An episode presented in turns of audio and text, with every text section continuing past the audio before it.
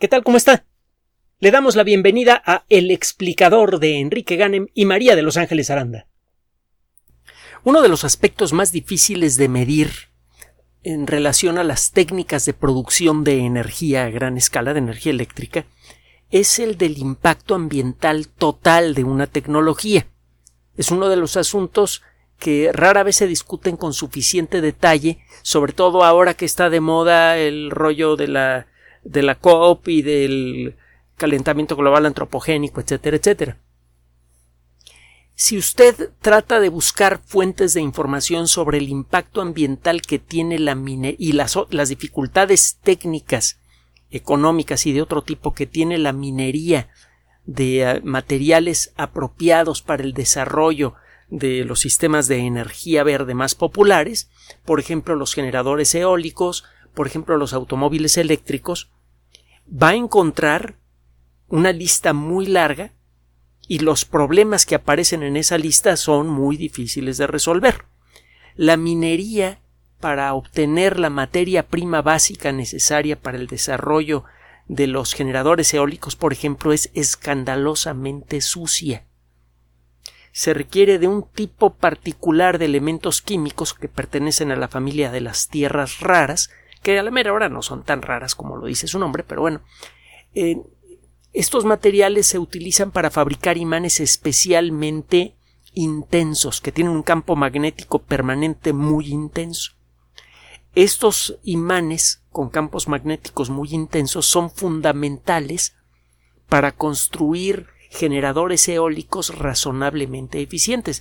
La eficiencia de un generador eólico, de un generador eléctrico de cualquier tipo, depende en buena medida de la intensidad de los campos magnéticos que se puedan manejar en su interior. Otro día nos metemos en el detalle. El caso es que usted puede generar imanes permanentes con un campo muy intenso, pero solo utilizando tierras raras. La minería de tierras raras es muy agresiva con el ambiente. Lo mismo se puede decir de la minería de litio, etcétera, etcétera, etcétera. Si usted incluye en la discusión sobre cuáles deben ser las fuentes de energía del futuro el asunto del el concepto del costo ambiental total de una tecnología y el costo económico, la respuesta que va a encontrar es sorprendente y en muchos sentidos paradójica. En este momento, la forma la técnica para producir grandes cantidades de energía eléctrica en forma confiable, razonablemente barata y bastante segura, eh, con un impacto ambiental casi de cero, es la energía nuclear. Usted dirá, ay, Chernóbil, ay, Fukushima. Mire, el caso de Chernóbil no aplica para ninguna de ninguno de los reactores nucleares que existen en el mundo actualmente, porque la tecnología de Chernóbil eh, ya se sabía incluso en aquella época que era peligrosa, y eh, lo que sucedió en Chernóbil fue un error humano. Alguien apretó el botón equivocado. La tecnología de los reactores nucleares ha pasado por varias generaciones, igual que los teléfonos celulares, las computadoras, etcétera, etcétera. Actualmente se construyen reactores con tecnología de tercera generación. En esos reactores no pueden ocurrir accidentes como los de Chernóbil. El caso de Fukushima. Bueno, las plantas de Fukushima eran de tercera generación y por eso no generaron un accidente nuclear realmente grave. Lo que generaron fue una enorme preocupación y una contaminación nuclear bastante menor en la zona cercana a los reactores. Si usted busca la información de las fuentes originales en las revistas arbitradas, va a encontrar que lo de Fukushima fue más un susto que un accidente nuclear realmente grave. Sí tuvo algunos aspectos muy delicados y ciertamente hay zonas muy cercanas a la planta que quedaron seriamente contaminadas con residuos radioactivos, pero la mayoría de ellos son de una vida muy corta. Así que el nivel de contaminación real generado por el accidente de Fukushima es muy bajito. Por eso no sigue escuchando usted el término Fukushima en las noticias de todos los días. A diferencia de lo que pasó con Chernóbil, que siguió siendo noticia por décadas. Los reactores nucleares de tercera generación tienen un diseño que hace fundamentalmente imposible un accidente a gran escala como el de Chernóbil. Eso lo vamos a discutir en otra ocasión porque la nota de hoy tiene que ver con un reactor nuclear de nueva tecnología, una tecnología de la que se viene hablando desde hace ya mucho tiempo, pero que se va a poner en práctica en China. Los reactores nucleares de tercera generación, mire, todos los reactores nucleares funcionan de la misma manera general. El combustible nuclear está hecho de átomos apenas estables, átomos que tienen muchas partículas positivas en su núcleo. Los átomos naturales más grandes, con núcleo más grande, los átomos naturales que tienen más partículas positivas en su núcleo son los átomos de uranio. Y antes de seguir, ¿por qué? ¿Qué importa que tengan muchas partículas positivas? Recuerde que las cargas eléctricas del mismo signo se repelen y que la fuerza de repulsión crece cuatro veces cuando la distancia entre esas partículas disminuye apenas a la mitad. Esto lo que, lo que nos dice es que la fuerza de repulsión entre esas partículas en el volumen increíblemente pequeño del núcleo de un átomo es vastísima. Lo único que permite que estos núcleos atómicos existan es una fuerza de la naturaleza aún más potente que la fuerza eléctrica de repulsión que existe entre los protones en el núcleo de un átomo de, de uranio. Esa fuerza se llama fuerza nuclear fuerte. En el núcleo de un átomo de uranio, la fuerza nuclear fuerte apenas puede contener la repulsión de los eh, protones positivos que hay en el núcleo. Y ocasionalmente alguno de estos eh, núcleos se rompe. La fuerza nuclear fuerte está fallando cuando el número de protones en el núcleo de un átomo es igual al número de protones eh, que hay en el, en el átomo de uranio. Si usted tiene un átomo que tenga un protón menos, el núcleo es estable. A lo largo de millones y millones de años. El núcleo de un átomo de uranio es ligeramente inestable. Muy de vez en cuando algún núcleo de un átomo de uranio revienta porque la fuerza nuclear fuerte está actuando al límite para contener la repulsión de los protones. Bueno, en un reactor nuclear usted purifica algunas versiones, algunos isótopos del átomo de uranio que tienen menos fuerza nuclear fuerte de lo normal. La fuerza nuclear fuerte que existe en el núcleo de un átomo depende de la cantidad de protones y de neutrones que hay en el núcleo. El uranio 238 tiene en total 238 partículas. De ellas, 92 tienen carga eléctrica positiva, las demás son, los demás son neutrones. Bueno, hay un de vez en cuando, si usted examina átomo por átomo una muestra de uranio, se encuentra con un átomo que es el que nada más tiene 235 partículas. También es de uranio, también tiene 92 partículas positivas. Recuerde que lo que le da identidad a un átomo, lo que sirve para decir si un átomo es de carbono, de nitrógeno o de uranio es el número de partículas positivas en el núcleo. Bueno, hay átomos que tienen 92 partículas positivas en el núcleo, pero que en total tienen nada más 235 partículas entre protones y neutrones. En estos átomos hay menos neutrones que en un átomo de uranio común, 238. Eso significa que hay menos partículas que no tienen carga eléctrica y por lo tanto no contribuyen con la fuerza de repulsión pero que sí contribuyen con la fuerza nuclear fuerte que mantiene unido al núcleo atómico. En estos núcleos hay menos fuerza nuclear fuerte, que depende del número total de partículas en el núcleo, y sigue existiendo la misma repulsión. Estos átomos son mucho más vulnerables, son mucho más estables. Usted purifica el átomo de el, uranio 235, lo concentra hasta que alcanza, no sé, un 10, un 15% del total de los átomos que hay en, una muestra de uranio, ese uranio lo mete dentro del núcleo del reactor. De vez en cuando van a estar reventando átomos de uranio y cuando esto ocurre, salen volando pedazos de átomo en todas direcciones y entre esos pedazos hay dos o tres neutrones. Si usted logra frenar esos neutrones, para eso utiliza un moderador, puede ser agua, puede ser carbón. Hay otros, otros medios para moderar a los, a los neutrones, pero lo más común es agua o, grafito. Si usted logra frenar a esos neutrones, cuando le pegan a otro átomo de uranio se quedan pegados ahí.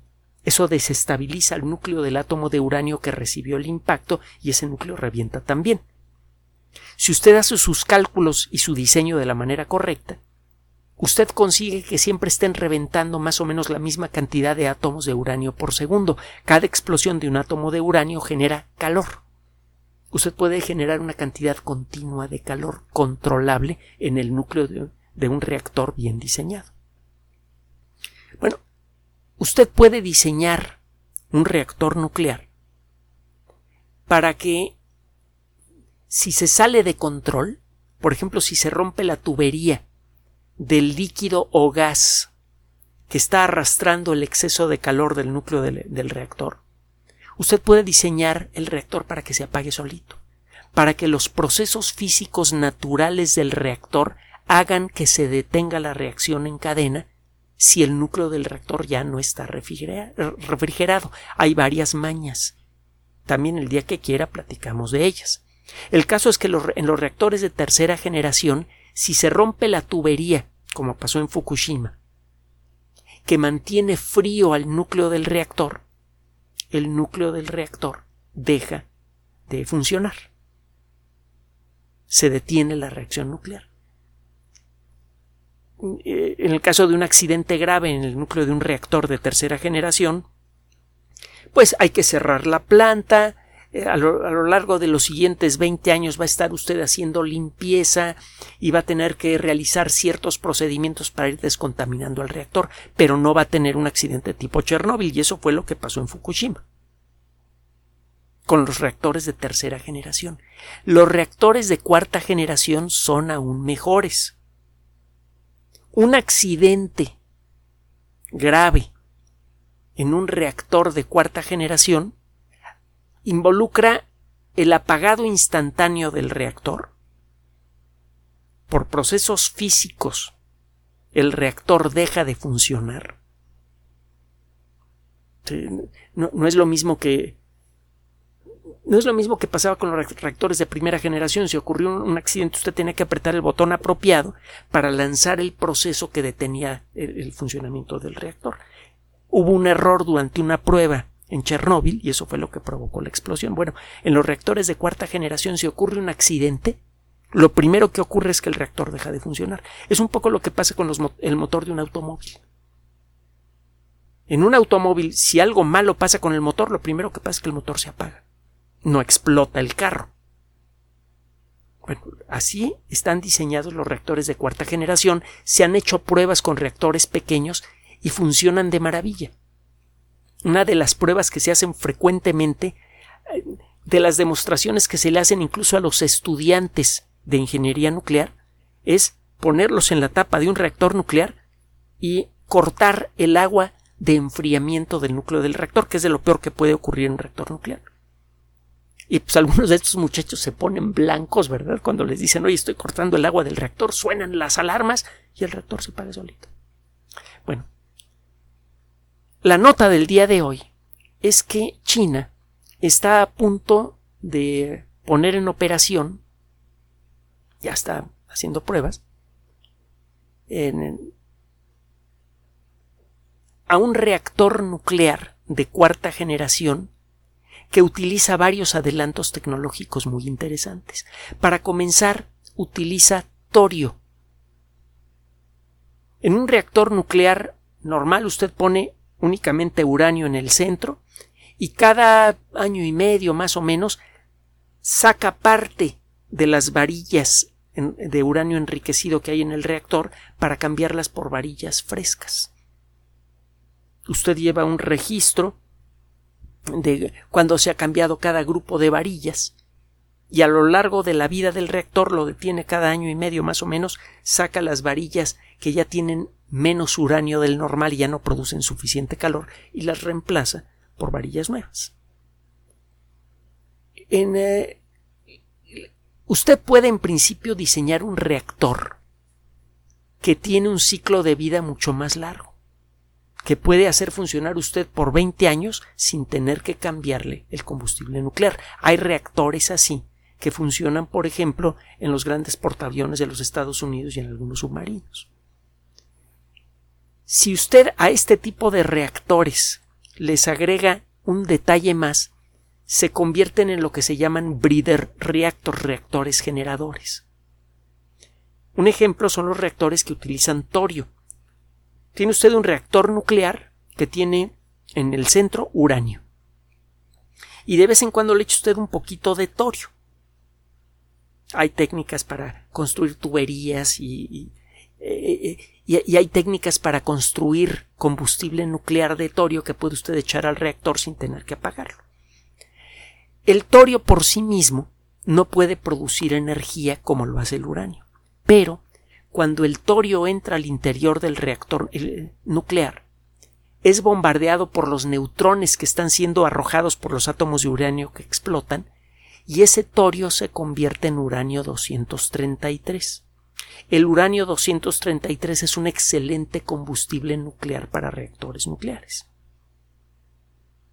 Este reactor puede en cierto modo generar su propio combustible nuclear. Usted le echa torio, que es un elemento químico muy fácil de conseguir, hay cuatro veces más torio que uranio en el mundo y en China hay mucho torio porque lo encuentran en grandes cantidades cuando, eh, cuando explotan sus minas de tierras raras. Muchas de las minas grandes de tierras raras eh, y en particular de algunos elementos químicos fundamentales para la eh, industria electrónica moderna como el indio se encuentran en China. Y hasta el momento no saben qué hacer con el torio.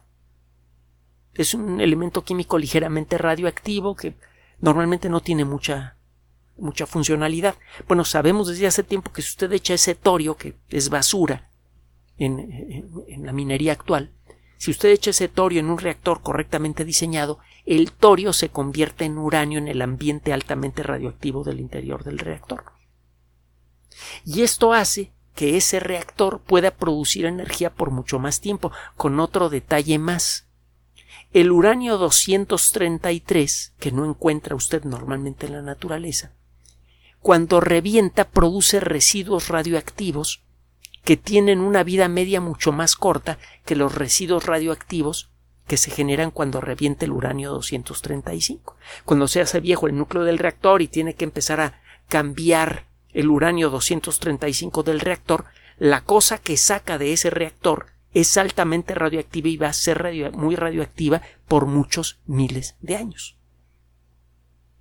En cambio, si usted tiene un reactor alimentado con torio, el torio se convierte en uranio 233, el uranio 233 revienta, libera energía y los residuos del uranio 233 son radioactivos por 100 o 200 años. Una cosa así.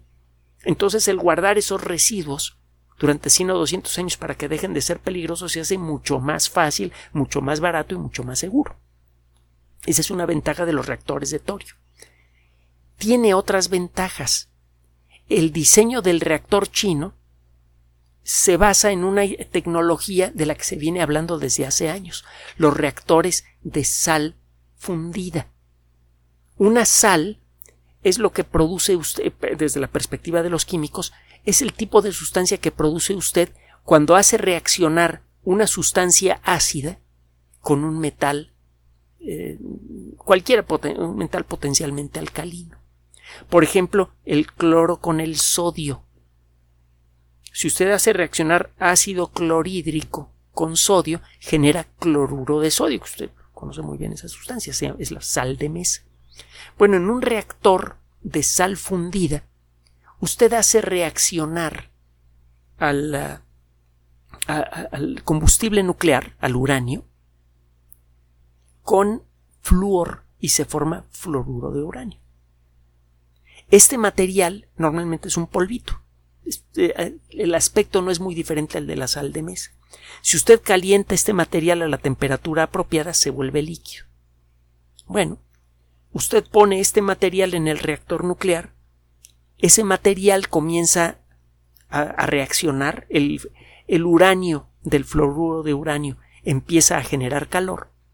Cuando el calor es suficientemente grande, el material se derrite. Y ese material es el que circula por el reactor. En lugar de tener un núcleo donde tiene todo el combustible nuclear concentrado, lo que puede en un momento dado producir un accidente, usted tiene al combustible nuclear en forma líquida que está circulando por el reactor. El mismo combustible nuclear es el que arrastra el calor que fue generado en el reactor y que sirve para evaporar agua para hacer mover un generador que produce electricidad. Lo peor que puede pasar con estos reactores es que algo malo ocurra y que dejen de funcionar las bombas que hacen circular el combustible nuclear líquido por el reactor. Si esto pasa, se va a calentar eh, la tubería del reactor y en un punto de esa tubería hay un tapón hecho de un metal que se derrite a una cierta temperatura.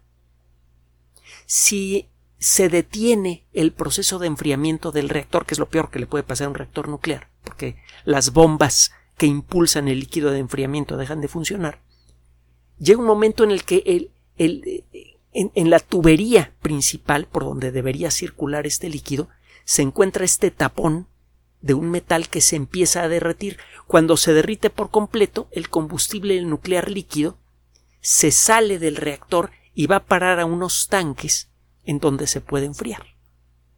Eso pasa automáticamente, no se necesita de una bomba especial que puede fallar, de un botón que hay que apretar y usted se puede equivocar a la hora de apretarlo, de un circuito electrónico de seguridad que puede fallar en el momento crucial.